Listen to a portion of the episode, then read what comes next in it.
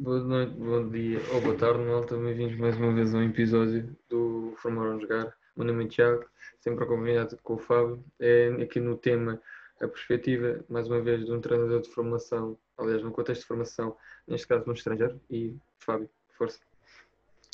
Bem, antes de darmos início, uh, pronto, agradecer a presença do David Couto aqui connosco para a nossa conversa, uh, que eu já andei a chateá-lo muito para ele, falar, para ele falar connosco. E antes de darmos início à conversa e algumas perguntas que nós temos, uh, David, se puderes assim fazer um breve background uh, do teu percurso profissional como treinador. Muito bem, boa noite, neste caso aos dois. Em primeiro lugar, obviamente, obrigado pelo convite. Que eu disse ao Tiago quando eu me, ao Tiago, ao Fábio, quando eu me, me apresentou esta ideia, é sempre um prazer partilhar e acho que é, até como nota prévia aqui deixar esta, esta palavra de apreço para vocês, que sabe coisa que a pandemia nos trouxe de boa, foi montes de iniciativas destas, de montes de treinadores a criarem grupos de chat e podcasts e formações, etc., onde deu para partilhar muitas ideias de muita gente com muita gente. Eu acho que é muito positivo e é de louvar esta vossa iniciativa, portanto, parabéns e, e obrigado pelo convite. É, quanto à minha trajetória, eu tive um percurso um bocado diferente da grande maioria dos treinadores que tem em Portugal, porque em primeiro lugar não fui jogador, portanto deixei de jogar, joguei no Real Massamá dos 6 aos 11, 12 anos, não mais que isso, portanto foi uma trajetória muito curta mesmo, eh, e não tive, portanto, essa ligação ao futebol desde pequenino. Esse é o primeiro aspecto que difere logo da maioria dos treinadores. Em segundo lugar, não estudei em Portugal também, portanto não tive aquela aquela base teórica que a maioria dos treinadores têm de estudar em Portugal, eh, das ciências do desporto, etc, etc, que é um curso mais abrangente. Eu tirei o meu curso em Inglaterra eh, e a licenciatura tem mesmo já o foco no futebol, portanto, em vez de tirar ciências do desporto no geral, os meus três anos foram já aplicados ao futebol, que eles chamavam na altura Sport Science com o Professional eh, Football Coaching, portanto, tive alguma uma filtragem de aprender tudo diretamente uh, ligado já ao futebol, com muito menos teoria daquilo que há em Portugal, pelo que, pelo que os colegas me contam e vão contando ao longo do tempo. Isso é a primeira, a primeira noção. Depois, em termos de percurso profissional, comecei como estagiário no estádio, na escola do estágio, como acho que a maioria de nós uh, também fez. Tive um ano muito bom, muito bom da aprendizagem, que aprendi com alguns dos melhores treinadores que lá estão, na minha opinião. Voltei para a Inglaterra para fazer o terceiro ano uh, e depois voltei ao estádio outra vez. A partir daí, no meu segundo ano de estágio no estádio, surgiu o convite para, para ir para os pupilos. Portanto, estive a acompanhar as equipas de Benjamins como treinador adjunto duas épocas. Uh, na altura, a geração de 2004 e 2005, podemos falar um bocadinho disso depois também. A partir daí surgiu o primeiro convite para o estrangeiro, já lá vão, tanto foi em 2014, se não me engano, portanto já vão seis anos a treinar, a treinar lá fora. A primeira experiência foi na China, com a Academia do Luís Figo, fomos montes de colegas, eh, também foram na altura, éramos cerca de 60, 70 treinadores portugueses lá no início do projeto. Entretanto voltei que o projeto acabou, tive com uma equipa de juvenis em Portugal, na altura e infelizmente foi uma experiência muito boa, não consegui acabar a época, porque entretanto quando fomos à fase final para subir de divisão, uh, surgiu outro convite, desta vez pelo, já pelo Sport Lisboa Benfica, pela área internacional, de voltar à China.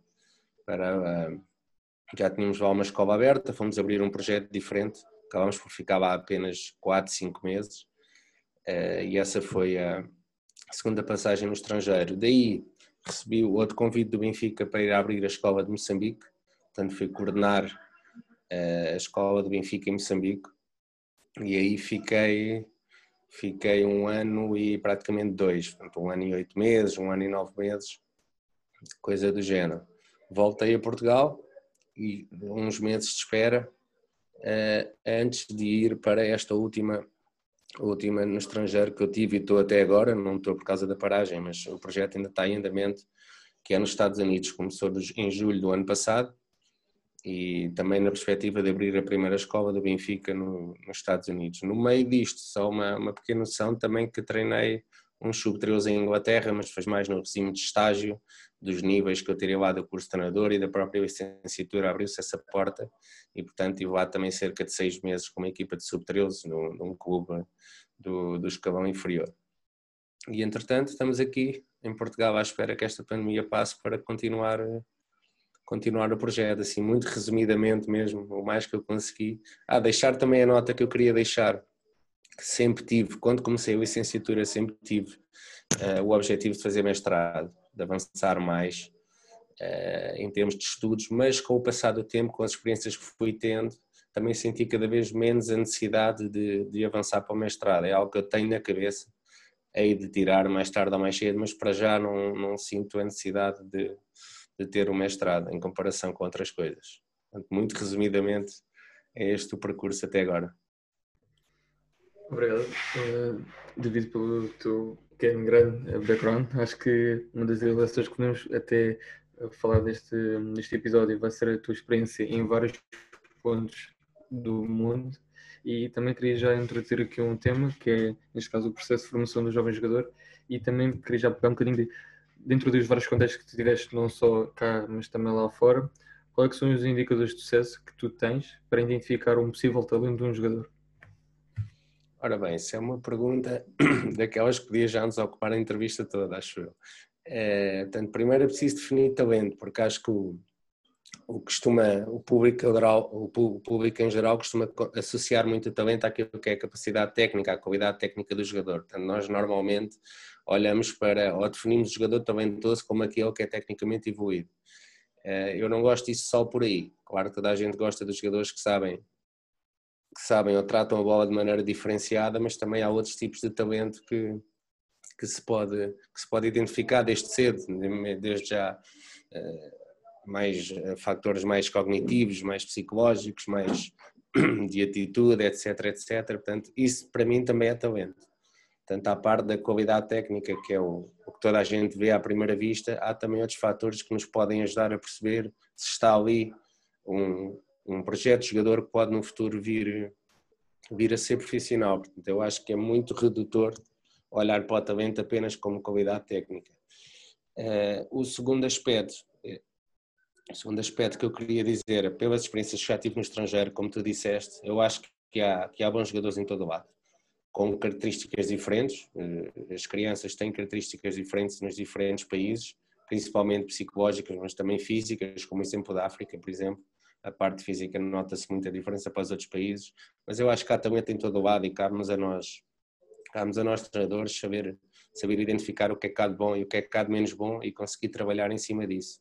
Nós temos a sorte de em Portugal ter jogadores já, já mais completos, se eu posso dizer assim, com menos lacunas, da maneira como, como eles crescem em sociedade, o tipo de sociedade que vivem ocidental já, é, já lhes dá uma base diferente do que tem, por exemplo, em África. Tens tens situações muito delicadas, tens, tens miúdos de contextos sociais muito complicados e então às vezes é difícil é difícil tu poderes treiná-los, mas focando aqui na questão, na questão do talento, basicamente é, é, é, o que eu estava a dizer, tu identificas diferentes tipos de talento em diferentes tipos de jogadores e obviamente temos que, temos que jogar com isso, entre aspas, para depois em termos de treino conseguires, conseguires potenciar os diferentes tipos de talento que, que os miúdos podem revelar desde cedo. Não sei se querias aprofundar algum ponto em concreto, mas. Eu, eu gostava de pegar num ponto em concreto aqui na parte do talento, que é muitas vezes a diferenciação que se faz entre o, o potencial e o rendimento e como é que nós até podemos conjugar as duas coisas. Isto porquê? Porque eu acredito que nós podemos olhar para um jogador e ver potencial, olhar para outros e ver rendimento, mas acho que as coisas podem ajudar. Até podes pegar um pouco no teu exemplo, quando tu estiveste num contexto, por exemplo, nos pupilos, em que terias lá está as duas coisas e muitas vezes, se calhar, os meninos do rendimento podem ajudar os meninos do potencial ao elevá-los. Não sei se era isso que sentias na altura. Um, o que é que achas disto?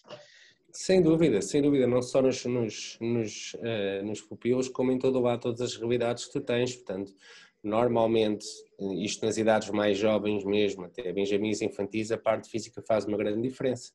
Portanto, esses são os jogadores que vão ter mais rendimento. obviamente, mas com o passar do tempo, chegas ali aos 14, 15, 16 anos, as diferenças físicas vão se atenuando, vão sendo cada vez menos visíveis de um jogador para o outro e, portanto, aí o que vai submergir é exatamente o potencial que, o, que os jogadores tinham, que tu identificas. Eu queria, eu aqui sublinhava se calhar dois fatores fundamentais que eu acho que para mim é importante ver no atleta, no atleta jovem. Primeiro é perceber a capacidade que ele tem de perceber o jogo. Como é que ele consegue interpretar os problemas que o jogo lhe traz. Eu acho que isso é importantíssimo. E depois é a capacidade que ele tem para resolver esses problemas, que já associas a fatores mais técnicos, o que é que ele consegue fazer ou não com a bola para, para resolver esses problemas. Mas antes de tudo é ter a capacidade de perceber que soluções é que tem. E acho que daí é que vem o potencial. Tu vês que ele percebe, que ele consegue, mas não consegue executar ainda por questões, muitas vezes, mas não só físicas. E portanto é nesses jogadores que, tem que, que se foca mais o potencial. E indo mais à questão que tu perguntaste, como é que uns podem ajudar uns aos outros, eu acho que sim, claro que sim, porque tu, tu podes ter o tal jogador, como eu estava a dizer, que não consegue executar, mas num contexto de equipa tu vais perceber, tu vais perceber o que é que ele, qual é o conhecimento que ele tem do jogo. E dentro da equipa, dentro da equipa, os colegas vão lhe ajudar a fazer parte e a conseguir conseguir ter ações dentro do jogo que, que lhe permitam desenvolver aquilo que ele tem de bom e esconder, entre aspas, aquilo que ele ainda não consegue fazer ainda, que é a parte mais física, mais motora, mais de força, velocidade, etc. Portanto, são perfeitamente combináveis, claro.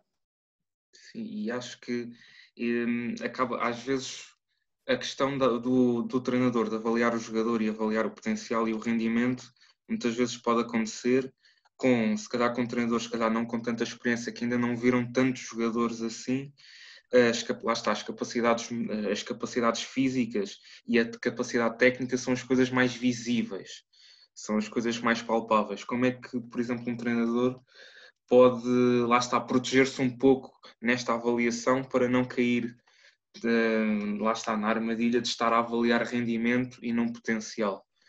Claro, claro. Eu, eu aqui até fazia um ponto prévio. Uh, não vou criticar, não vou dizer que está certo ou errado, acho que é apenas um facto. A partir do momento que tens uma equipa que é de formação, mas compete, está inserida num campeonato, com classificações, etc, etc, aí já entra sempre a componente de resultado. Não há volta a dar. Tu tens um resultado, tens quem perde, tens quem ganha, tens classificações e, portanto, é sempre algo que está, que está presente nos treinadores, nos clubes, nos jogadores, nos pais, etc. Tu, a partir do momento que tens classificação, tens de preocupar com o resultado. Uh, e, portanto, aí é mais difícil se calhar focar-se só naquilo que é a formação do jogador.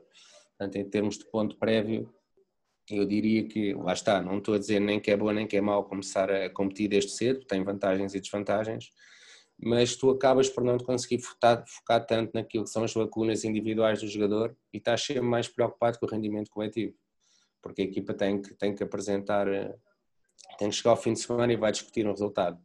Portanto, a partir desse momento tens logo aí a maioria dos treinadores tende a ir mais para o resultado, o que eu acho que é errado, não é? Nestas idades mais novas, mas o, facto de estar lá à competição já te obriga, já te obriga a focar-se naquilo que é a performance coletiva e, portanto, se calhar vais dedicar menos ao indivíduo e tentar fazer com que a equipa funcione. Não sei se estão a perceber onde é que eu quero chegar. Sim, David, eu queria também pegar um ponto que tu falaste e acho que é importante salientar que é a questão do resultado e também numa, numa, na frase que tu disseste na parte do fim que é quando nós estamos inseridos num contexto de competição, logo, ao nosso ponto de vista, há duas coisas que vão nos acontecer. O individual do jogador vamos melhorar, mas vamos estar mais focados na parte do coletivo e por vezes nós não devemos dar a importância do individual, do eu, para depois para o nós, o coletivo, irá sobressair sair. E uma minha questão é centra-se aqui é, sabemos que, ao fim e ao cabo, independentemente de estamos inseridos numa competição ou não, uh, o resultado vai ser sempre importante, até para nós, para os miúdos, até para toda a gente que esteja envolvido no, claro. no jogo e no treino. E a minha questão vai centrar-se um bocadinho em como é que nós conseguimos, uh, perante a nossa equipa, definir uh, objetivos que podem levar ao resultado, mas que não é um resultado, neste caso, a vitória ou a derrota, mas que sejam este macro a micros que sejam fazer. Claro, tu tens, uh, depende, depende das idades e depende dos contextos, mas eu acredito que Uh, nas idades mais novas o que interessa é potenciar o indivíduo, é teres, é, teres, é conseguires arranjar maneira dele dominar as ações básicas do jogo primeiro e depois conseguir encaixá-las naquilo que é, que é o jogar em equipa, porque ninguém joga, não há futebol um contra um, não é? E portanto, acho que primeiro que tudo é necessário desenvolver o indivíduo. Uh, e é necessário tu também dentro do teu treino conseguir ser específico e não individualista, no sentido de estás a focar só nele, mas tu tens que direcionar também o teu treino, o teu feedback uh, para desenvolver o individual. E só depois é que vem, consegues encaixar isso na equipa. Agora o que estavas a dizer é, é que é o, programa, o problema crónico que nós temos de quando ganha o treinador é espetacular e o próprio treinador se senta às vezes com o ego em cima por ganhar um campeonato de traquinas ou de benjamins eh, e o foco claramente não devia ser esse, mas lá está, como estava a competição, estava sempre aquele, aquele bichinho que também deixa-me dizer-te, eh, eu acho que qualquer treinador tem que gostar de ganhar. Não vale a pena, isto é um jogo, isto é uma competição, tu tens que gostar de ganhar. E é o que eu costumo dizer, eu ganhar, ninguém quer ganhar mais que eu. Podes querer ganhar tanto como eu, seja em contexto for, mas acho que faz parte também de qualquer treinador ter aquela ambição de, de querer ganhar, claro. Mas depois tens essas mini vitórias que tu estavas a dizer, que há um miúdo que às vezes só de conseguir jogar o dobro do tempo que normalmente joga, para ele já é uma vitória. Ele se calhar vai para casa todo contente a dizer eu hoje consegui jogar 20 minutos, ou consegui jogar 30, quando normalmente jogo 5 ou 10 ou uma ação específica que ele nunca marcou um golo a puxar para dentro e a rematar e tem vindo a treinar aquele movimento e conseguiu. Ou um guarda-redes que finalmente consegue no pontapé da baliza chegar a uma distância que nunca chegou, ou conseguir colocar a bola onde nunca colocou, ou um jogador que nunca marcou um gol de cabeça conseguiu. Portanto, dentro da, da vitória que estavas a dizer dos resultados, há muitas mini, micro vitórias que os jogadores eles próprios sentem e tu como treinador tens que, tens que valorizá-las, incentivá-las e definir objetivos para eles, claro. Não podia estar mais de acordo, David. Até acho que, como tu disseste, as pequenas, neste caso, os micro-objetivos que nós vamos dando aos nossos miúdos, porque temos de pensar também que existem contextos que não são os mais favoráveis, em que, por vezes, o, o Vitória, neste caso, não vai estar sempre abrangente e por isso temos de dizer de alguma maneira pequenas vitórias, neste caso, que é os miúdos, que é o seu processo evolutivo e que vai ser passo a passo, para depois eles, um dia mais tarde, terem um contexto melhor e que estejam preparados para tal. Claro. E em relação a isso, David, gostava de fazer uma questão relativamente eh, aos crescimentos sociais e culturais que tu deves ter apanhado com certeza nos vários contextos que estiveste e como é que um treinador consegue, neste caso, assegurar ou ajudar um atleta que tenha, neste caso, algumas dificuldades em termos sociais e culturais? Olha, eu se calhar até vou falar se calhar mais do jogador eh, jovem chinês, que é o que se calhar mais facilmente as pessoas percebem e é o que é o que mais dificuldades se apresenta no início, porque é uma sociedade em que os miúdos estão muito habituados a obedecer. Ou seja, uh, o treino para ele é tu mandares ele fazer, basicamente. Portanto, tudo o que é aqueles fatores de descoberta guiada, de criatividade, eles não têm. Não têm mesmo ponto. Uh, portanto, logo aí tens algum fator cultural que condiciona muito aquilo que é o treino que nós estamos habituados em Portugal, porque o miúdo não vai fazer nada que tu não lhe digas. Se tu não lhe, não lhe não lhe dizes para ter uma ação diferente ou um comportamento diferente, ele não vai tê-lo. Ele vai fazer aquilo que tu lhe dizes para fazer, porque é o que ele está habituado a fazer desde cedo. Portanto, da parte do treinador, como é que tu contornas isso? Para já leva tempo. Tens de ter sempre o fator tempo, não é dois para amanhã que vais conseguir uh, fazê-los ser criativos e fazê-los tomar decisões e fazê-los perceber o jogo e tentar entre, entrepassar e fintar qual é a opção que eu tenho que fazer, porque é o que eu costumo dizer aos mais novos, é, normalmente quando tens a bola, tens três opções, ou passas, ou fintas, ou rematas.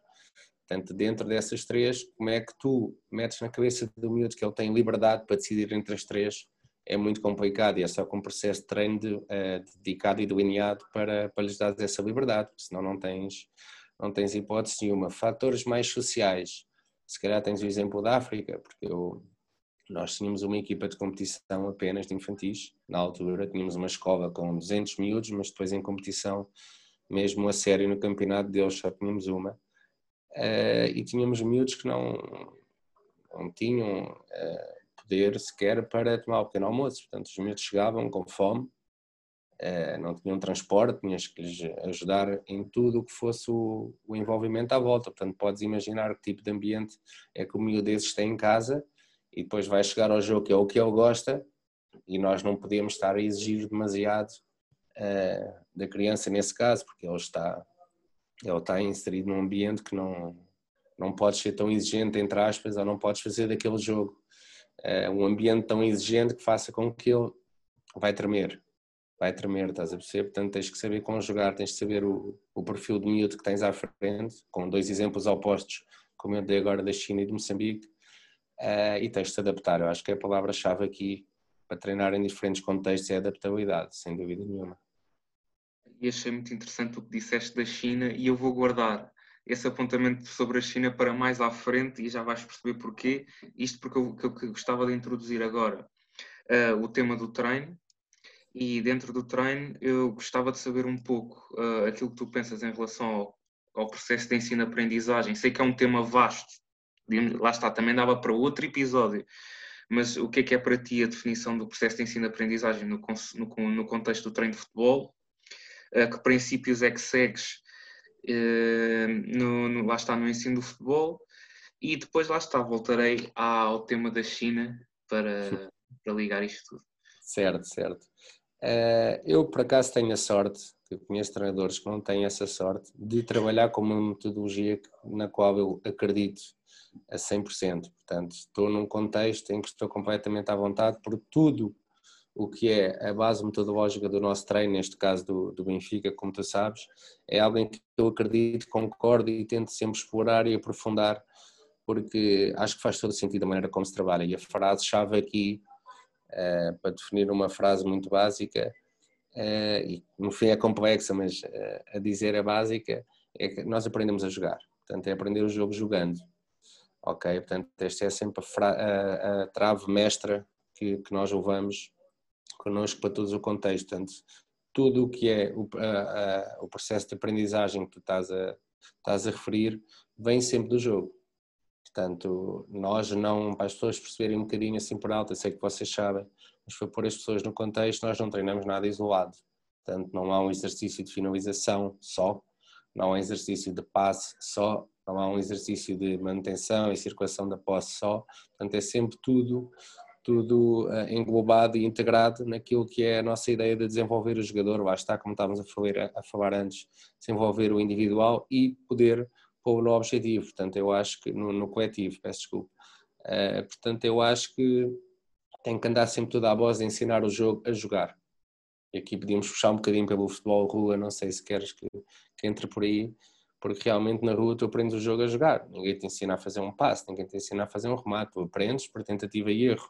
Tu vês que colocas o pé de uma certa maneira, não tiveste sucesso, a seguir vais colocar de outra e vais tentar de outra maneira até conseguiste ter sucesso, jogas com miúdos mais velhos, etc. Portanto, aí no futebol de rua dá para fazer bem o paralelismo porque aprendes a jogar.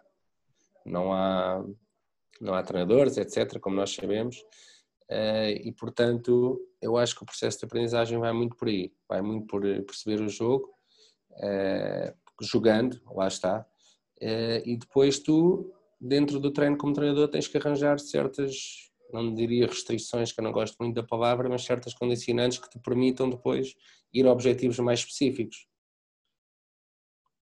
E até não sei se era por aí que querias explorar mais. E até tocaste em dois pontos que, que eu queria explorar e que de certa forma tu já respondeste, era, mas eu vou até fazer a pergunta porque acho que se pode pegar noutras maneiras, que era o papel que o exercício analítico, já tocaste um bocadinho nisso, pode ter no, no treino, se pode ser no início de uma, numa primeira fase para a aquisição de um repertório motor de um determinado gesto técnico, se tem utilidade nisso, ou se a forma integrada, a forma jogada, ou o que lhe quer que lhe queiramos chamar, uh, acabará por fazer isso surgir de forma específica eu acho que não só acabará por fazer surgir, como é uma maneira muito mais eficiente de chegar lá. Uh, portanto, eu não critico quem faça treino analítico, eu não faço. Não, acho que não, acho que não é, não é a ferramenta mais mais correta para chegar, para chegar neste caso ao domínio da técnica, como estavas a dizer do passe, ou muitas vezes faz a condução de bola nas idades mais jovens. Uh, eu acho que, por exemplo, tu fazes um exercício como caça-bolas, que nós sabemos o que é, portanto, tens ali uma certa confusão de 20 minutos, 10 bolas e quem tem bola foge, quem não tem bola persegue, tu só aí, eu acho que em 5, 10 minutos de caça-bolas todos os dias, uh, vais ganhar muito mais do que estás a fazer exercícios de condução, de leva a bola de A a B, entrega e volta, etc, etc. Portanto, eu acho que dentro do contexto, dentro do contexto de jogo, porque ali já estás com a posição, estás, tens que ter a noção espacial, tens tudo se pensares bem dentro do caça-bolas, tens todas as ações técnicas individuais do jogo, tirando o cabeceamento. Portanto, tu tens desarme, tu tens finta, tu tens mudanças de direção, tu tens táculos, tu tens interseções, tu tens todas as ações individuais do jogador, tirando a finalização, claro, uh, estão lá. E portanto tu já estás a, tu já estás a, a pô-las num, num exercício que também te vai, te vai explorar vai explorar a parte física porque é muito, muito intenso. Não sei se já experimentaste, eu como jogador já experimentei fazer e é, é muito, muito cansativo mesmo. Tu fazes dois, três minutos e, e já não se aguenta. Uh, e depois tens a parte de tudo o que é reconhecimento espacial também, tens de ter a cabeça levantada, não podes sair do espaço, não podes ir contra colegas, as defesas vêm em todas as direções. Portanto, num simples exercício, num simples exercício aqui dá para, dá para descrever bem a metodologia com que nós trabalhamos, tem tanta complexidade que o aperfeiçoamento técnico vai acabar por surgir naturalmente. Tu és obrigado a conseguir controlar melhor a bola e a conseguir mudar a direção de outra maneira e cada vez mais rápido. Isso vai dar muito mais o, o repertório mental, se quiseres dizer assim, eh, de coordenação entre o que tu pensas e o que tu fazes, do que estares a treinar isoladamente. Mas é, é, é a minha opinião.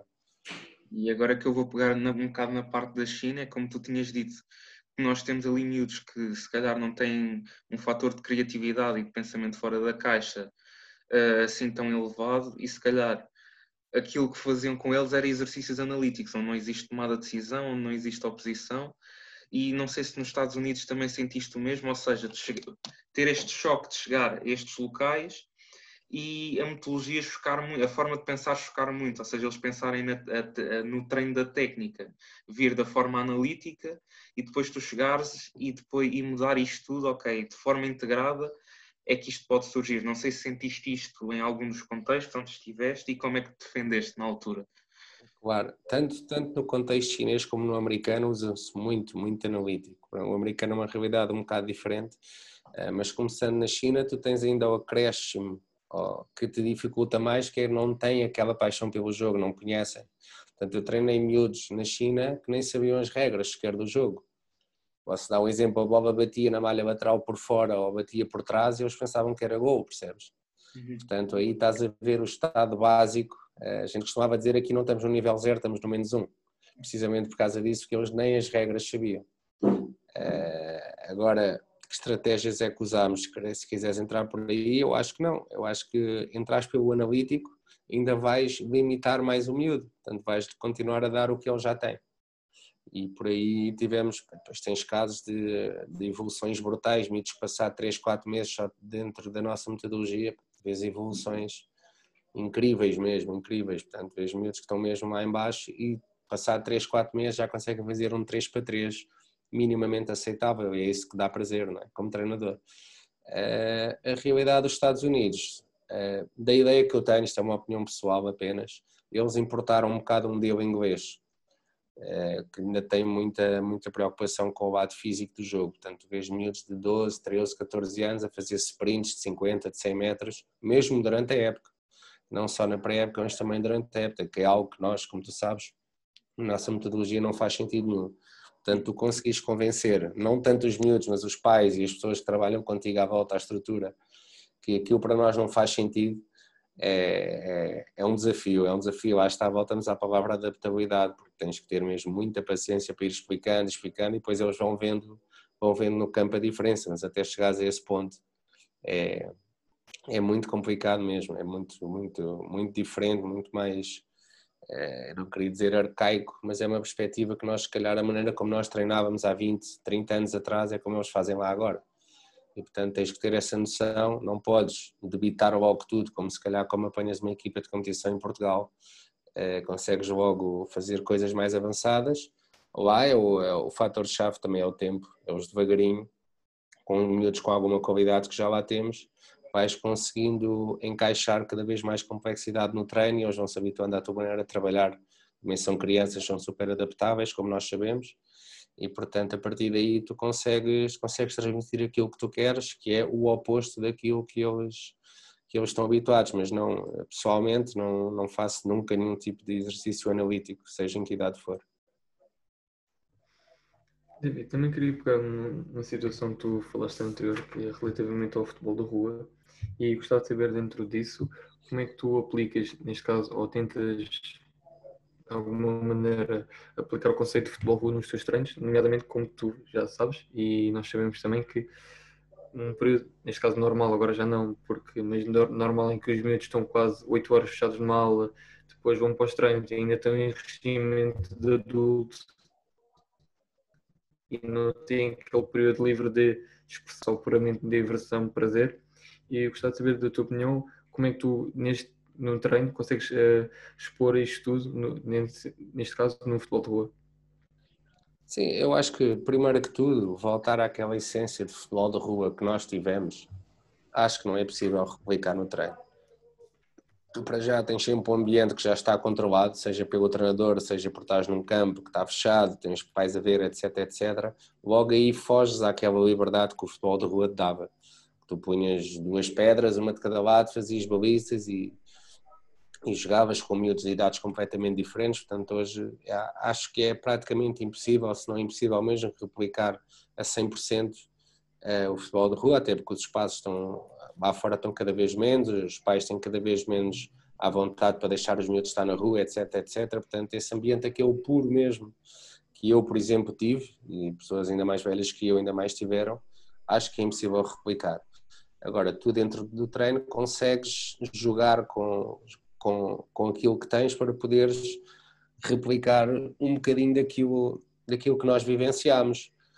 É, como algo, eu tinha, por exemplo, uma altura que até com os juvenis fazia, que às vezes tínhamos jogo ao sábado e ao domingo pedia-lhes para vir e dava-lhes ali uma hora e meia, em que punha-lhes três, quatro bolas de tamanhos diferentes, dava-lhes dez coletes, punha balizas, campo, e eu ficava cá fora, nem sequer estava dentro do campo e diziam, joguem. Portanto, eu, logo aí, tu estás a dar aquela liberdade a eles de assumirem, de vez perfis de liderança, vês como é que eles resolvem problemas, atritos, confrontos, que é tudo que na rua, na rua tu tinhas, é falta quando? É falta quando um grita mais que o outro, basicamente.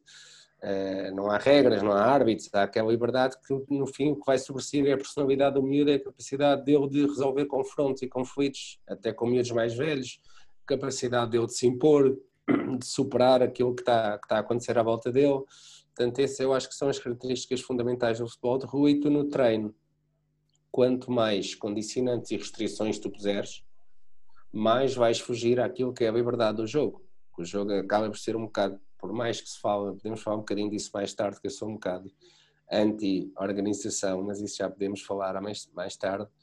Quanto mais tu puseres limites de toques, de tempo, de espaço, de, de pequenas regras, mais vais fugir à essência do jogo, que é caótico. O jogo no fim é caótico, é ação e reação, ação e reação, ação e reação, portanto, tu estás constantemente a reagir.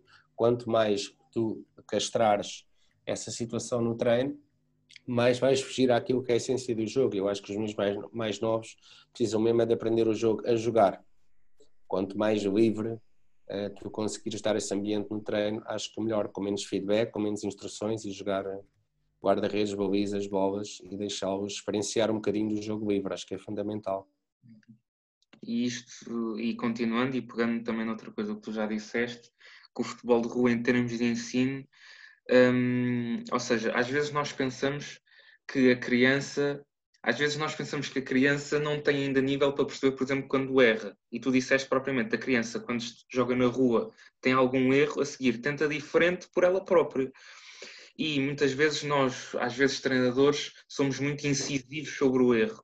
E gostava de saber como é que tu lidas, na tua experiência pessoal, com a intervenção sobre o erro uh, dos jogadores em contexto do treino. Bem, isso, primeiro que tudo, uh, concordar contigo. Acho que a criança percebe muito bem quando é que faz mal e quando é que faz bem. Eu acho que têm a noção exata, bem, depende de que idades é que estamos a falar, não é? Mas uh, eles têm a noção exata de quando o que é que erraram e o que é que fizeram mal. Não só o erro em si, mas o que é que uh, gerou o erro. Acho que eles têm essa noção.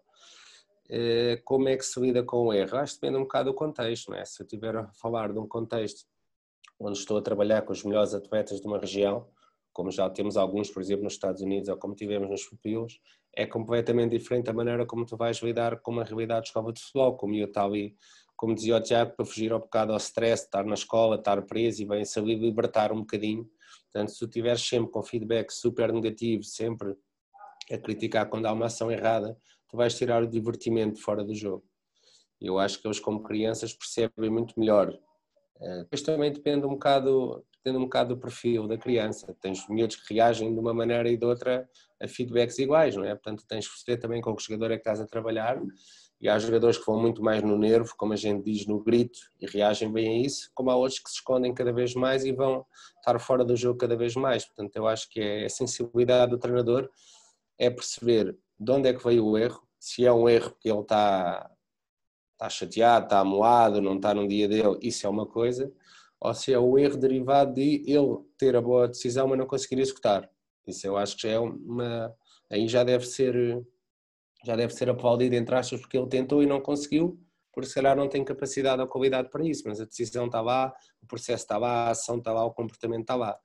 Portanto, eu acho que, tirando essa divisão que eu estou a dizer entre o erro, vá lá, propositado e o erro porque não consegue, tens que também, também a noção com o tipo de jogador é que estás a trabalhar, seja o perfil psicológico, seja a exigência do ambiente onde ele está inserido, não é? Portanto, tens que ser mais ou menos exigente e mais ou menos flexível consoante aquilo que é o perfil do miúdo e o contexto dele. Estou mais de acordo, David. E até queria pegar em duas coisas que tu mencionaste anteriormente.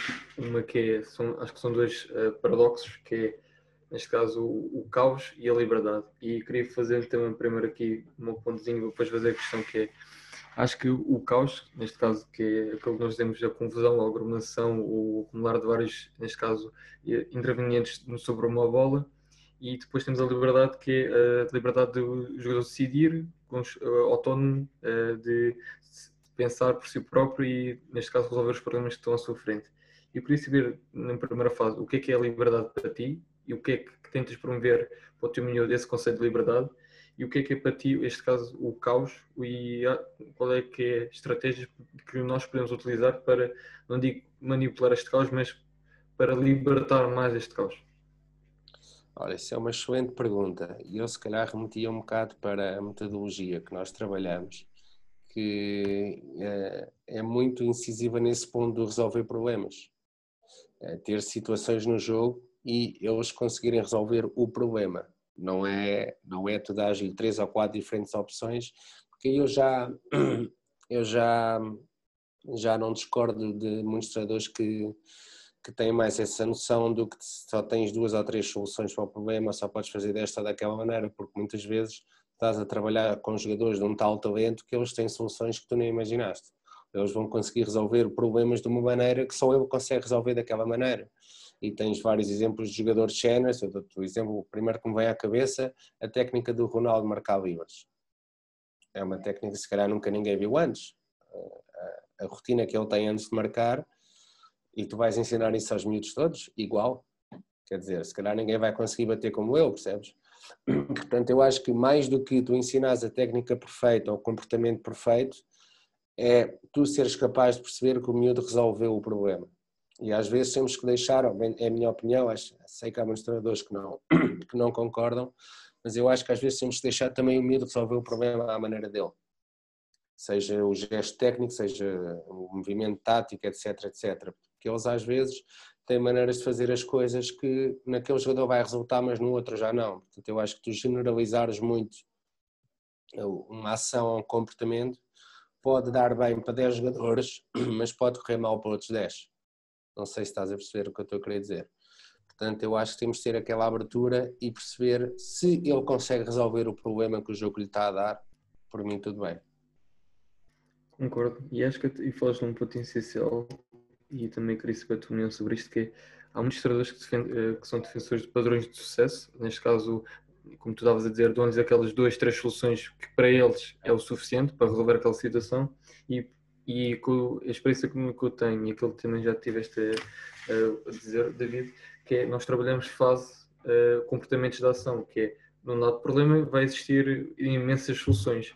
E nós podemos lá estar numa fase inicial porque é o mais fácil para o miúdo interiorizar aquilo que nós pretendemos, mas depois, como disseste muito bem, se calhar noutra fase, melhor tentar resolver não só daquelas maneiras, mas tentar procurar outros caminhos, que acho que é o essencial de, disto tudo que nós temos, que é o processo de formação do miúdo.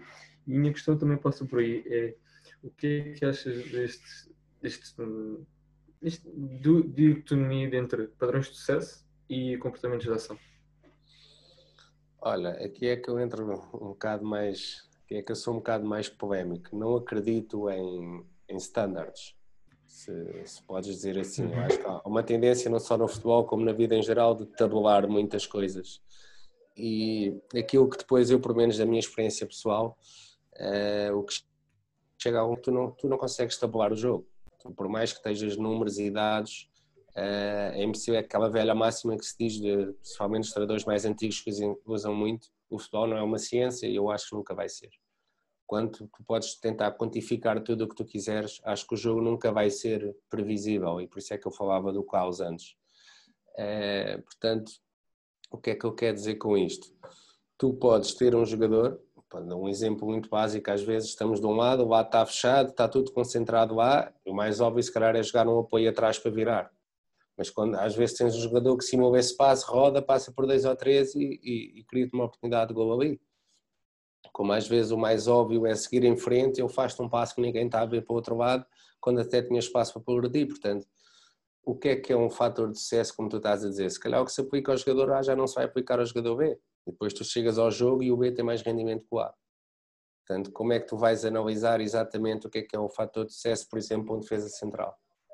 Quer dizer, ah, há jogadores que se calhar estão muito em cima e pressionam sempre e não deixam rodar e têm sucesso dessa maneira, como se calhar outros centrais que jogam muito mais na contenção e, e, e, tu chegas ao jogo e os dois têm o mesmo sucesso em termos de parar o adversário, porque é isso que tu queres de um defesa, não é? Portanto, pode estar mais ou menos ligado à tua maneira de ver o jogo, do teu modelo de jogo, ou da maneira que tu, como tu queres que eles joguem, mas eu acho que diferentes jogadores têm diferentes padrões de sucesso, portanto, é importante tentar ter algum tipo de classificação, algum tipo de análise que te permita acompanhar a evolução do jogador, principalmente no, no processo de formação, mas guiar-te só por aí ou ter só isso como premissa para decidir se o jogador vai, tem A ou B de, de potencial, acho muito redutor. Acho muito redutor e acho que temos de ter uma abertura para perceber aquilo que é o rendimento também dele, à parte daquilo que tu achas que ele deve conseguir fazer.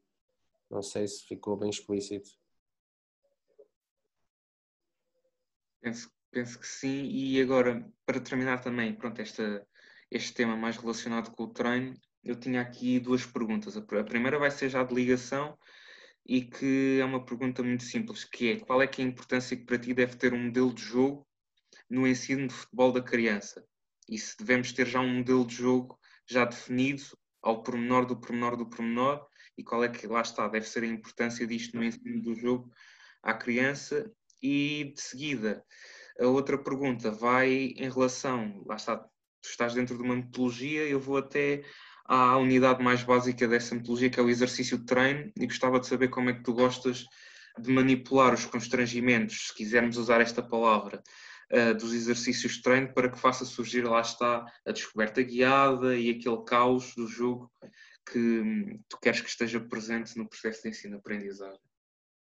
Olha, eu tenho uma opinião que acho que muitos colegas também partilham, não só dentro do Benfica, mas fora também, em outros países também que já tenho falado. Eu acho que é quase, não queria usar a palavra ridículo, que é um bocado forte, mas não faz sentido nenhum tu teres um modelo de jogo nas idades mais baixas. Eu acho que não faz sentido nenhum tu passares uma época inteira a querer jogar daquela maneira, com aqueles princípios e com aqueles comportamentos que tu queres muito presos, muito fechados, muito, muito fixos, porque primeiro acho que o, miúdo, eh, principalmente os jogadores mais novos, nem sequer têm essa capacidade cognitiva de perceber como é que se interligam 7 contra 7, por exemplo. Acho que é muito complexo para tu tentares padronizar. Isto para a cabeça do miúdo. Estão a perceber? Eh, depois, o que é que tu estás a fazer? Tu estás a restringi-lo e estás a castrá-lo àquela maneira de jogar que é que tu estás a formar? Tu estás a formar um jogador, não estás a formar um jogador para jogar em pressão alta, ou não estás a formar um jogador para saber jogar em contra-ataque. Ou seja, se tu passas um ano a jogar só dessa maneira, o que estás a formar é um jogador para jogar em contra-ataque. Não estás a formar um jogador de futebol que é o que se quer do processo de formação, acho eu. Portanto, eu acho que quanto mais diversidade tu tiveres em termos de situações e de problemas no jogo, acho que muito mais rico vai ser o processo de treino e de formação do jogador, ou seja, quantos mais diferentes problemas ele tiver que enfrentar no treino e no jogo, eh, mais rica vai ser a sua formação e mais coisas ele vai ser capaz de fazer, porque tu nunca sabes em que contexto é que ele vai jogar no ano a seguir, não é? Portanto, se ele está muito fixo a uma maneira de jogar, eh, eu sei que há muito aquela ideia da identidade e a minha equipa de sub-11 joga a Guardiola e a minha equipa de sub-10 joga isto ou joga aquilo. Eu não, não concordo, não concordo e acho que e acho que não se deve fazer nas idades mais baixas, não deves ter um, nem um sistema fixo, nem princípios muito fixos de jogo, jogar desta ou daquela maneira, acho que deves ter uma certa adaptabilidade, até porque às vezes uh, o plano que tu tens para o jogo não resulta, o, árbitro começa e o jogo é completamente, o árbitro apita, desculpa, o jogo começa uh, e é completamente diferente daquilo que tu planeaste. Portanto, se o miúdo estiver habituado a ter problemas e comportamentos acima de uma matriz de jogo, porque isso é que ele deve saber fazer, na minha opinião, é saber resolver os problemas que o jogo está-lhe a dar, seja em que sistema for, seja em que modelo for, com que princípios for. Se ele souber resolver o problema que, que lhes apresenta à frente, está-se a formar um jogador e não se está a limitá-lo. Portanto, sou nos escalões mais jovens, acho que não se deve usar nenhum modelo fixo de, de jogo. E outra pergunta era?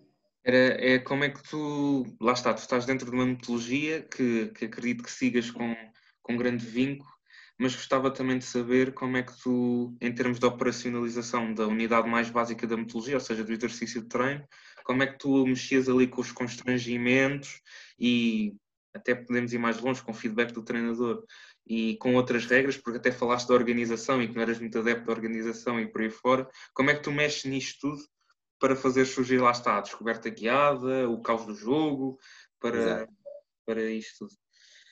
Sim, porque tu, uh, o que é que eu quero dizer com a organização? Na parte que eu estava a tocar antes, tu quando estás no pontapé de baliza, é muito fácil ter a equipa organizada, diz aos centrais para abrir, os laterais para subir, os seis para baixar, pronto, aquelas coisas que a gente, que a gente sabe que a maioria usa. Mas a partir do momento que o guarda-redes bate, o jogo começa e, portanto, aquilo que é a tua organização rapidamente se transforma, na minha opinião, por isso é, eh, é a definição que eu estou a dizer de caos, estás a agir e estás a reagir, a partir do momento que a bola mexe, tens que reagir ao que está a acontecer, que pode ser totalmente contrário àquilo que tu treinaste.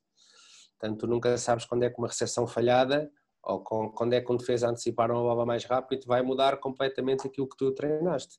Portanto, até que ponto a organização coletiva te vai dar sucesso. Estamos a falar de jovens, atenção. No alto rendimento é diferente, o erro é muito menos, é muito menos, é, acontece muito menos vezes. Agora, em formação, eh, eu acho que a organização não faz assim tanto sentido, no sentido de ser tão exaustiva, de treinar todos os dias, vamos sair assim, vamos sair assim, e um quando vai dentro, o outro vai fora, o outro baixa, o outro sobe. Portanto, eu acho que eu preciso é de saber resolver os, os problemas que o jogo traz, como eu estava a dizer. Em termos de treino, eu uso, eh, em termos de constrangimentos, uso muito aquilo que estava a tentar explicar antes. Portanto, eu às vezes quero que a minha equipa jogue contra pressão alta, contra pressão média, quero que a minha equipa saiba jogar contra uma equipa que pressiona logo os centrais, como, como uma equipa que fica atrás no meio campo. Tem esse tipo de, de, de condicionamentos que eu, dou, que eu dou mais no treino, em termos de tempo, não costumo usar muito, não costumo usar muito, sinceramente. Uh, uso às vezes para finalizar, quando eu vejo que o jogo não está aí de encontrar aquilo que eu quero, tenho 5 segundos para finalizar ou acaba a jogada, isso normalmente uso. Uh, agora, em termos de, de toques, em termos de espaços, zonas diferentes, não uso muito, a não ser para objetivos muito específicos. Prefiro, como estava a dizer no início, deixar o jogo mais aberto e tentar-lhes dar um objetivo eu próprio. Uso às vezes muito condicionantes no sentido de esta equipa agora está a perder 2-0, tem, ou está a perder um 0, 5 minutos finais, e eu quero que a equipa que está a ganhar consiga jogar de maneira a defender esse resultado, ou a equipa que está a perder, de que maneira é que vão jogar para conseguir tentar empatar em 5 minutos. Portanto, o que eu dou mais se calhar mais do que constrangimentos, são cenários. São cenários dentro do jogo diferentes tipos de pressão, diferentes abordagens. Uh, isto já um bocado mais aplicado ao futebol de 11. Agora, toques e esse tipo de limitações normalmente não uso, a não ser que eles estejam-se a portar mal. E seja preciso já uma coisa mais, mais agressiva. Mas normalmente deixo jogar com um objetivo específico para o treino e para o exercício que eu quero e a partir daí vejo se eles conseguem interpretar. Não, não uso muitas restrições para tentar chegar ao meu objetivo, a não ser quando acho, lá está, que é um objetivo mesmo muito específico, ou que eles precisem dessa, dessa alavanca ou dessa ajuda para chegar ao objetivo que eu quero. Prefiro deixar o jogo mais livre e mais caótico, como eu estava a dizer antes. E até acho que uma ferramenta interessante de aprendizagem que eu vejo muitos treinadores utilizar, que é que eu acho que é recomendável até no planeamento do exercício de treino, é ter o exercício de treino, mas planear logo duas, duas ou três nuances para aumentar ali a complexidade do exercício para fazer o processo de aprendizagem avançar. Eu também acho isso é. uma ferramenta muito interessante. E pronto, também lá está, dentro, eu também estou muito por dentro, eu e o Tiago, de tudo o que tiveste a falar e acho que é uma partilha muito interessante, acho que é, um, é uma apologia. De quem a observar no campo e quem a observar os resultados vai perceber porque, que, porque que se pensa desta forma, porque que lá está, se vamos para os Estados Unidos, vamos para a China, vamos para Moçambique e há pessoas que lá está estranham, mas depois entranham e lá está, eu como, tal como tu, acho que fica o convite para quem quiser conhecer mais para se aprofundar um pouco mais sobre estes conceitos. Estamos de acordo, acho que é ver para querer e depois toda a gente comprovar aquilo que ambos, é, todos, aliás, estamos a falar. Uh, David, entrando aqui num outro tópico, também falando aqui um bocadinho da tua experiência no contexto do estrangeiro. E a minha primeira questão para ti é relativamente. Uh, tu tiveste, presenciaste, aliás, diversos uh, contextos culturais. E quais é foram as principais dificuldades que tu tiveste? E em cima dessa questão, o que é, que é aquilo que mais te chocou? Ou seja, aquilo que encontraste que não estavas à espera e aquilo que apanhaste? Olha, eu posso dizer, eu acho que o que mais me chocou mesmo, tem que ser sinceramente, é a tal questão que eu estava a dizer dos chineses, de, de, dos jogadores chineses, nem sequer conhecer as regras do jogo. Eu acho que quando tu és treinador, vais treinar para outro país e tu paras com um grupo de miúdos que nem sabe que quando a bola passa para a badalinha o jogo para, Ok, tu aí isso tem que te chocar, não é? Tu como treinador sabes que isso tem que te chocar, principalmente da realidade onde eu vi antes, hiper, super competitiva, com miúdos super talentosos que estão-se a formar para jogar no nível sénior um dia e passado um mês estás com, com miúdos, não todos, atenção, mas alguns que nem as regras sabem do jogo, não veem futebol na televisão, nem sequer sabem que é 11 para 11, etc. É um choque tremendo, é um choque tremendo. E depois eu é o perfil social e psicológico do miúdo, que é, o jogador chinês está muito virado para aí, está muito virado para, para saber obedecer àquilo que lhe é dado.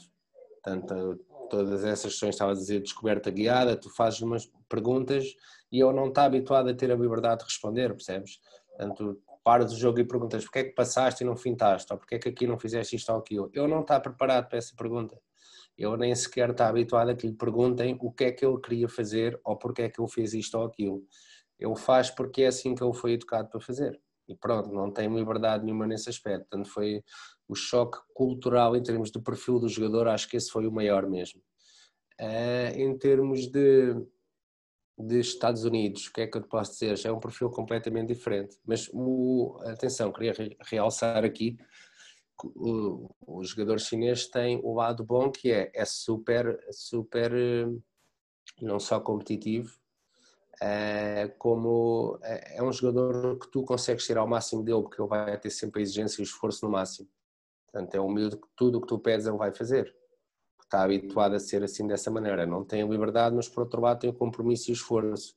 Ele não está habituado sequer a pôr em causa eu não ter que dar o máximo. Portanto, é um miúdos que já dão o máximo por natureza e tu podes pegar nisso e tentar juntar o, o, o melhor dos dois mundos e conseguires formar a partir daí.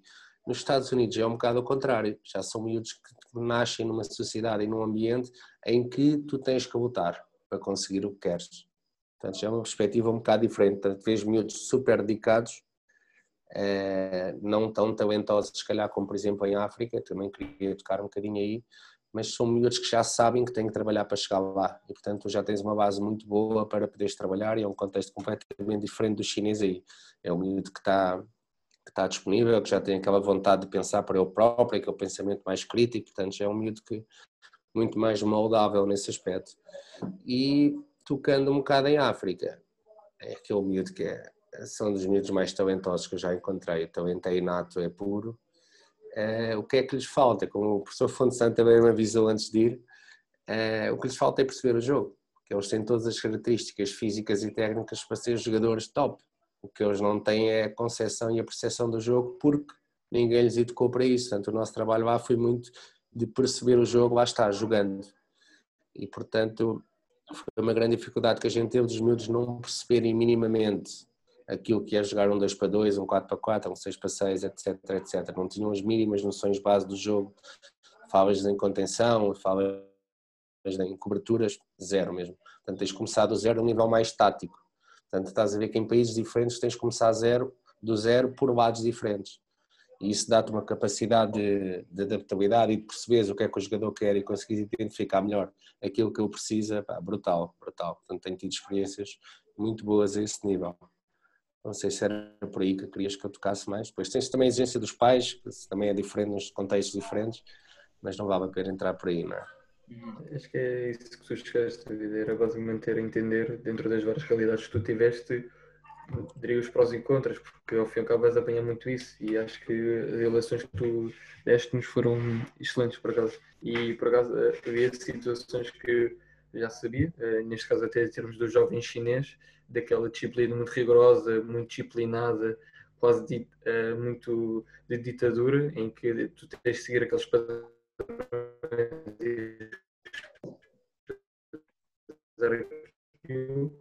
O jovem americano por acaso não tinha muito conhecimento e o jovem, aliás, nada também, só que falta o resto, que é que tu disseste muito bem a concepção do jogo e a percepção do jogo e, eu vou continuar a pegar e a pergunta vai parecer filosófica, mas não é de todo. que é, imagina, pega no, no David, que ainda não tinha tido esta experiência internacional nestes três contextos, na forma como pensavas a metodologia, como pensavas o treino e por aí fora, e no David hoje, o que é que mudou? Por exemplo, vou pegar no que tu disseste do, do miúdo chinês que não está preparado para o feedback interrogativo. Que adaptações é que teve que haver à forma como tu operacionalizavas um treino, depois de passar por estes contextos, o que é que, o que, é que aprendeste, que aportes é que tiveste para a tua forma, para ti como treinador, ou seja, coisas muito objetivas, vá. Olha, eu acho que, em primeiro lugar, a tua experiência anterior torna-te sempre mais forte para a próxima. Corra muito bem ou muito mal, tu, a partir do momento que vais para o, próprio, degrau a seguir da tua carreira, seja abaixo ou acima, em termos de competitivos e de contexto, tu vais ser mais bem preparado do que para a anterior e volto aqui ao exemplo que eu tinha dado atrás, portanto eu venho de um contexto de pupilos, que tens os melhores jogadores de Portugal, eh, contando com os do Sporting e do Porto, claro, tens os menos mais talentosos daquela idade do país, e depois vais para um contexto em que, eu repetir-me aqui um bocadinho, miúdos que nem sabem as regras do jogo, como é que te adaptas? Tens que mudar completamente como treinador, não há, não há outra hipótese. Portanto, agora o que eu posso dizer é que a experiência anterior ajuda-te sempre a encaixares na próxima. Portanto, houve sempre aquele período de adaptação uh, que tu chegas ao primeiro treino e aquele primeiro mês é para, é para entrares, é para entrares no, no ambiente, é para entrares no sistema. Uh, a mesma coisa posso dizer em África, por exemplo, eu tinha miúdos que chegavam a treino descalços, chegavam a treino sem equipamento, chegavam a treino de, sem as mínimas condições para treinar e tu tens que integrá-los tens que treiná-los, não vais mandá-los para casa, não é? E portanto requer sempre, é, tens aqui palavra-chave, eu queria voltar à adaptabilidade, mas é muito disto, é muito habituaste ao que é que te vai acontecendo, como por exemplo nos Estados Unidos tu tens tu tens miúdos que são banais, pronto, no contexto daquela equipa são banais e tens pais a dizer que ele tem que fazer isto, tem que fazer aquilo. Eu posso dar um exemplo que há clubes nos Estados Unidos, eu acho que esta é importante para as pessoas terem uma noção de como é que é o mercado lá, porque gira muito à volta do retorno financeiro que os clubes têm com o futebol de formação, porque para jogar futebol nos Estados Unidos é super, muito mais caro do que, do que em Portugal, e portanto tens miúdos que só assinam por um clube se fizerem X jogos. Estás a perceber? Portanto, é algo que para nós europeus não faz sentido nenhum, nem sequer ninguém aceitava, seja o clube mais pequeno ou maior. Portanto, tens lá miúdos que assinam contratos com o clube eh, em que dizem que ele só pode ser substituído se estiver lesionado, porque senão tem que chegar aos minutos todos. Estás a perceber? Portanto, são, são realidades em que tu tens de te habituar a isto. Claro que nós não vamos permitir, mas tu tens de conviver com esta pressão, vá lá, porque os pais o que vêm ali são consumidores. Estás a perceber? Portanto, eles a comprar um serviço eles querem resultados. O meu filho não está a jogar, não está, não está a evoluir, não quero, estou a pagar, não estou satisfeito, vou-me embora Portanto, é um contexto completamente diferente daquele que temos na Europa, que há uma noção muito maior daquilo que é formar um jogador, percebes? Como até posso voltar aqui em África para, para terminar, tens a maioria do, do, do, agregado de familiaridade dos jogadores, principalmente das realidades mais pobres, não fazem a mínima ideia do que é desenvolvimento, do que é aprendizagem, do que são regras, do que são. Portanto, tens que tocar tudo do zero. Tens aqui miúdos que em termos de, não sabem o que são as regras de lidar uns miúdos com os outros, lidar com o treinador, acatar ordens, etc, etc. Portanto, são, são contextos tão diversos, tão diversos, que tu tens que acabar por ficar melhor treinador. Não há, não há volta a dar. Portanto, eu acredito que eu sei, tenho a certeza, para a próxima experiência que for a seguir aos Estados Unidos, já vou muito mais preparado, seja qual for o ambiente, seja qual for o contexto em que vá treinar, percebes? e até nem, nem pegando só no, falando no treino propriamente dito, acho também esta, esta experiência que tiveste de coordenador, de ter que lidar mais com a parte da organização e pais e em contextos diferentes e por aí fora, eu acho que também é de um crescimento muito grande e de um aporte muito grande para aquilo que vai ser a tua próxima experiência e mesmo a experiência atual. Deixa-me só, deixa só acrescentar que não, não toquei muito, se calhar não interessa tanto, mas depois tens também o teu desenvolvimento pessoal, não é? Que são experiências. Eu, por natureza, já gosto de, de, novas experiências, há quem não goste tanto, prefiro sempre estar a explorar coisas novas do que ficar muito tempo no mesmo sítio, no mesmo contexto, mas tu tens um, um, crescimento pessoal também brutal à volta daquilo que são as tuas capacidades de ser treinador, como ser humano, como pessoa. Uhum. Tens, passas por experiências que acabam por tornar muito mais forte e, do seu lado, vão-te ajudar a ser cada vez melhor no que fazes. Quando tens paixão, quando fazes, é tal gostador, quem corre por gosto não cansa, não é? Portanto, é exposto a situações que esgotam, esgotam completamente as pessoas, mas tu quando vais por paixão, corres por gosto e, e aprendes e ficas mais forte e consegues lidar com tudo e, e segues em frente e vem à próxima. E, e lá está, que tu tiveste um, um treinador com que eu já tive também já me disse que o futebol são relações humanas e tu tiveste que te relacionar com todo o tipo de pessoas, com contextos completamente diferentes e lá está, eu acho que isso é de uma riqueza imensa. E eu tinha uma questão, e agora vamos já sair deste tema já em, é, para finalizar, vou-te pôr uma questão que se calhar vai-te deixar um bocadinho desconfortável, e se não quiseres responder, estás à vontade, que era um bocado a tua experiência com os 2004 e 2005 do Sport Lisboa e Benfica, em que de certeza que apanhaste miúdos com potencial tremendo, com a idade que eles têm, se calhar daqui a dois ou três anos vamos apanhá-los na Youth League, se calhar alguns já entrar na equipa principal e gostaria de saber, se possível, se pudesses lançar dois, três nomes para ter mais atenção num futuro próximo.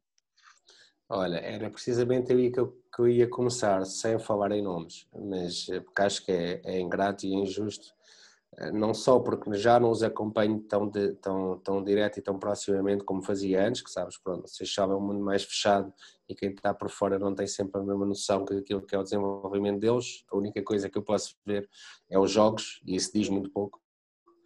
Uh, mas posso dizer que temos ali, nas duas gerações, acho que temos ali muitos jogadores que vão, vão ser profissionais, seja no Benfica ou não, vão, vão chegar sem dúvida a profissionais, não só uns, voltamos um bocado atrás, uns pelo talento que têm em termos de capacidade com a bola, outros pela resiliência, pela determinação, pela ambição. Temos ali jogadores com um perfil psicológico muito forte e tens outros jogadores com capacidades técnicas muito fortes e alguns deles já, já foram inclusive convocados para, para os sub-15 e sub-16 de Portugal em termos de seleção e portanto tenho a certeza que há ali muitos, muitos jovens com os quais eu trabalhei, ainda bem, sinto muito contente por eles e por ter, ter podido contribuir, nem que seja um bocadinho para eles chegarem lá, que vão chegar profissionais de futebol sem dúvida. Agora, se vão ser do Benfica ou não, isso só, só o tempo dirá.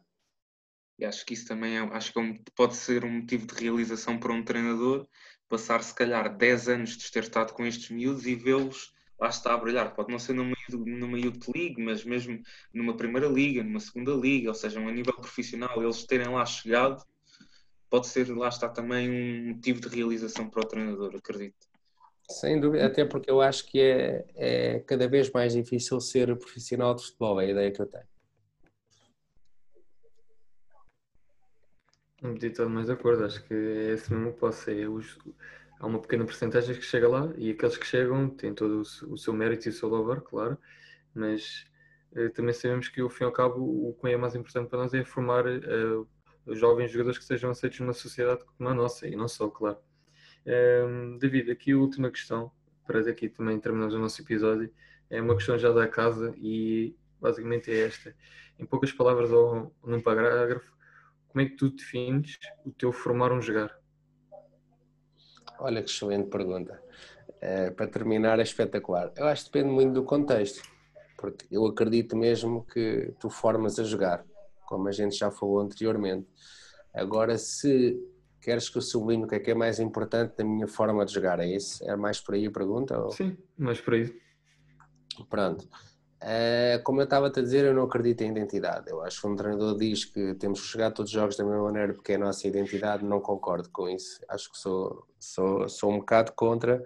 Não, não critico quem faça, porque vês treinadores a ter resultados das duas maneiras, mas acho que o jogo é muito estratégia. E aqui eu cito o, o professor Silveira Ramos, tem essa expressão muito curiosa, que estratégia é um conceito que vem da guerra, ou seja, tu não podes atacar o adversário sempre da mesma maneira se estás numa montanha, se estás num rio, se estás em ambientes diferentes, não podes ter sempre a mesma estratégia, porque vai haver situações em que ela não vai resultar. Portanto, eu acredito numa maleabilidade do sistema e da estratégia com que tu vais atacar o próximo jogo, eh, e mais importante do que isso, do que a estratégia até, é os jogadores perceberem como é que têm que reagir ao jogo. Por isso é que eu acho que queria focar aqui no promenor do caos e da aleatoriedade do jogo. Para mim é quase um quinto momento do jogo. Portanto, tens transições, tens organizações. Eu considero uh, o aleatório quase um quinto momento do jogo, porque acho que é mesmo decisivo e cada vez mais, com o jogo cada vez mais rápido, cada vez com menos espaço, acho que vai haver cada vez mais aleatoriedade e menos, menos organização naquilo que é o, o, o resultado do jogo e de, do que vai acontecendo. Portanto, o que é que eu gosto? Gosto, obviamente, de atacar mais do que defender, de marcar mais do que sofrer uh, e de tentar recuperar a bola o mais rápido possível. Dentro disto, depois depende do ambiente, dos jogadores que tenhas, da exigência que tenhas, tu vais, vou, vou criar princípios abaixo disso e maneiras de jogar. Agora não tenho um modelo, sei a maneira que eu gosto de jogar, se estiver com bons jogadores sei como é que vou jogar e é assim que eu quero. Agora, se estiver noutros contextos, eu vou ter que me habituar e vou ter que me adaptar àquilo que tenho à minha frente, os meus jogadores e o adversário. Portanto, é algo que nunca é fixo e está sempre em construção. Acho que foi uma belíssima resposta para darmos aqui conclusão ao nosso episódio. Uh, malta, chegamos ao fim uh, neste tema com o David Couto sobre a perspectiva de treino barra jogo de um treinador num contexto de formação do estrangeiro. David, desde já agradecer-te uh, esta aula e estas lições e partilhares o teu conhecimento e tuas experiências que viveste não só cá, mas também em outros contextos, tanto cá como lá fora. E da minha parte, muito obrigado e esperemos que no teu regresso ao teu trabalho que tenhas todo o sucesso do mundo. Fábio. E também para não entrar aqui muito em repetição uh, do que o Tiago disse, também desejar agora, uh, lá está a tua atividade, desejar-te as melhores felicidades desportivas e lá está, obrigado por este momento de partilha connosco, acho que nós evoluímos todos é a partilhar uh, uns com os outros e pronto, é, é, muito isto. Não sei se queres dar uma última palavrinha antes de encerrarmos. Sim, queria obviamente voltar a agradecer o convite. É como eu disse na altura, acho que partilhar é, é fundamental para todos que crescemos, principalmente nós, treinadores mais jovens, temos acesso a uma tecnologia e a ferramentas que não havia antes. E acho que, que a partilha de conhecimento é fundamental e é isso que, no, que nos guia, que nos leva para a frente.